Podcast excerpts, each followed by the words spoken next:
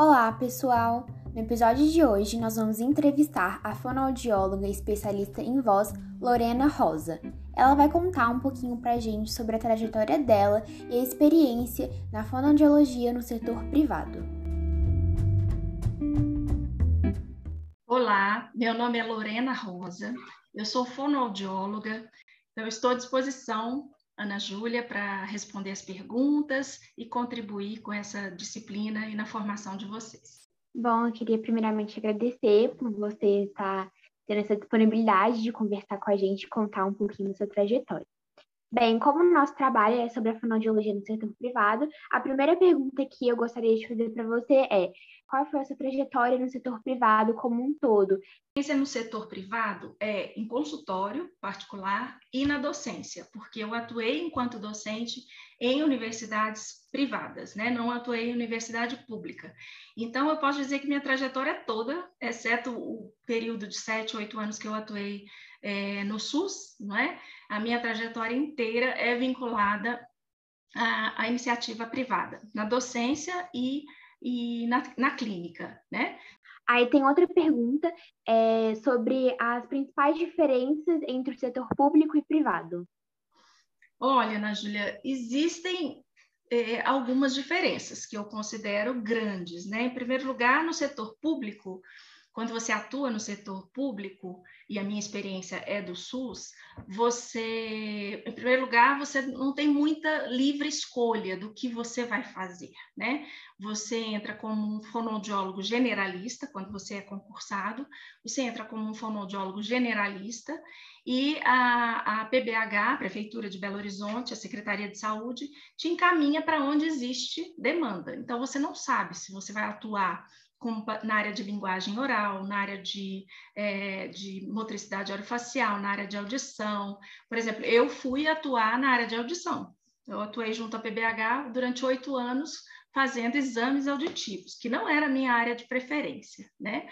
Além disso, você, não, você tem uma escolha limitada em termos de horário. É, na época em que eu ingressei, eram, eram três turnos. Tínhamos o, o turno da manhã, o turno intermediário e o turno da tarde. O da manhã era entre 7, começava às 7 e até às 11, o intermediário entre 11 e 15, é, e o da tarde entre 15 e 17 horas. E aí eu acabei fazendo a opção pelo turno intermediário, de 11 às 15, porque ele me permitia fazer as outras atividades, às quais eu estava vinculada, que era o meu consultório e a docência. Né? Então, eu atuava nessas três frentes, no serviço público, na docência em instituição particular e também no meu consultório. Mas então, no serviço público, a gente não tem essa liberdade tão grande de escolha. Com o passar dos anos, pode até ser que a gente consiga é, por intermédio da gerência, direcionar um pouco mais. Mas essa escolha não é tão livre, nem em termos de horário, nem em termos de, de especialidade em que você vai atuar. Já na, na, iniciativa privada, você tem, você goza de uma maior liberdade nesse sentido. No consultório nem se fala, né? Porque você escolhe, quero trabalhar com isso, vou trabalhar só com isso. E aí você escolhe trabalhar as áreas em que você quer trabalhar. Você também escolhe o horário. Se você define no seu consultório que você só vai trabalhar segunda, você só vai trabalhar de segunda a quinta, na sexta você vai folgar, ok, você define os seus horários, né? Mas, por outro lado, você não tem os benefícios de um serviço público, não tem décimo terceiro, não tem férias, não tem salário fixo no consultório particular, na iniciativa particular, você tem chance até de ter uma renda maior, dependendo dos seus investimentos e dependendo de como você consegue conduzir a sua carreira. Mas é, tem sempre aquela instabilidade, não é? Entre férias, férias escolares, é, o, o, movimento do consultório diminui muito, né? Então, você precisa ir se ajustando a isso. Férias escolares, então eu preciso tirar férias também, porque eu sei que o movimento não é bom, né? É, você precisa se organizar para fazer seu 13 terceiro salário, suas férias. É preciso que você entenda um pouco de administração e de contabilidade, que é para você não se perder nisso, né? Porque ter um consultório, ter uma clínica, exige que você eh, saiba se organizar financeiramente, senão tem prejuízo. não consegue se manter. Estou falando da minha experiência, que é em consultório particular, mas tem também no, no serviço privado a alternativa de você trabalhar numa clínica já estabelecida. É, normalmente, as, as pessoas, recém, os recém-formados fazem isso, vão trabalhar numa clínica. E aí também perdem um pouco dessa liberdade, né? Trabalham no horário que o gerente, o diretor da clínica é, pede que, que trabalhe, não tem tanta liberdade de escolha em relação às especialidades, mas essa é a realidade do recém-formado. Ele faz de tudo para depois, quem sabe, escolher uma área específica que ele quer atuar. Isso se ele fica na capital, porque no interior a tendência é que o profissional faça de tudo mesmo o tempo todo. Quanto mais interior, mais o fonoaudiólogo atua como generalista, né? Porque não tem outros profissionais na cidade, então ele tem que fazer de tudo um pouco. É, então, essa é a minha experiência. Na, no, na docência, também é possível fazer essa organização de horários, é, definir os dias e horários mais ou menos que você quer trabalhar. Então, é mais ou menos dessa forma que é, são essas as grandes diferenças que eu percebo na, na atuação no serviço público e no serviço privado.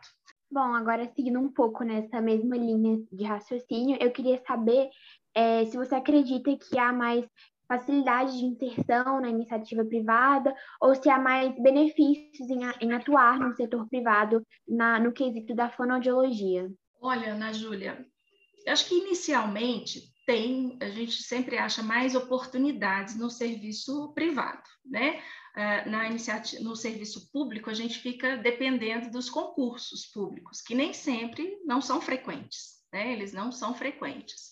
Acho que o último concurso público, por exemplo, para a PBH, aconteceu no ano passado, 2021, e acho que desde 2015 não tinha concurso, se não estou enganada. Então, são períodos longos, a gente atravessa períodos longos sem esses concursos públicos. É, então, a iniciativa privada acaba sendo uma primeira oportunidade, digamos assim, né? Ou as pessoas se formam e vão trabalhar em clínicas, ou muitas vezes se juntam com outros colegas e montam um espaço, né, é, para experimentarem esse atendimento clínico particular. É, então, acho que a iniciativa, a iniciativa privada acaba gerando mais oportunidades, tanto no atendimento clínico, né, é, por meio de clínicas, consultórios particulares, como também por, na área de ensino, que é uma das alternativas para o fonoaudiólogo, né? As universidades públicas têm concursos, mas são muito esporádicos, é, depende de, atualmente, tanto na pública quanto na privada, para você concorrer a vagas, é preciso ter uma titulação mais alta, exige-se mestrado, doutorado. Agora, atuação clínica, não, na atuação clínica, essa inserção pode ser imediata, é, na, na, iniciativa privada e fica à mercê da, da abertura de novos concursos na, na, no serviço público. É isso, muito obrigada. Tá bem, Ana Júlia, agradeço a vocês e desejo que eu tenha contribuído efetivamente para a formação de vocês. Eu me coloco à disposição. Um abraço, tchau.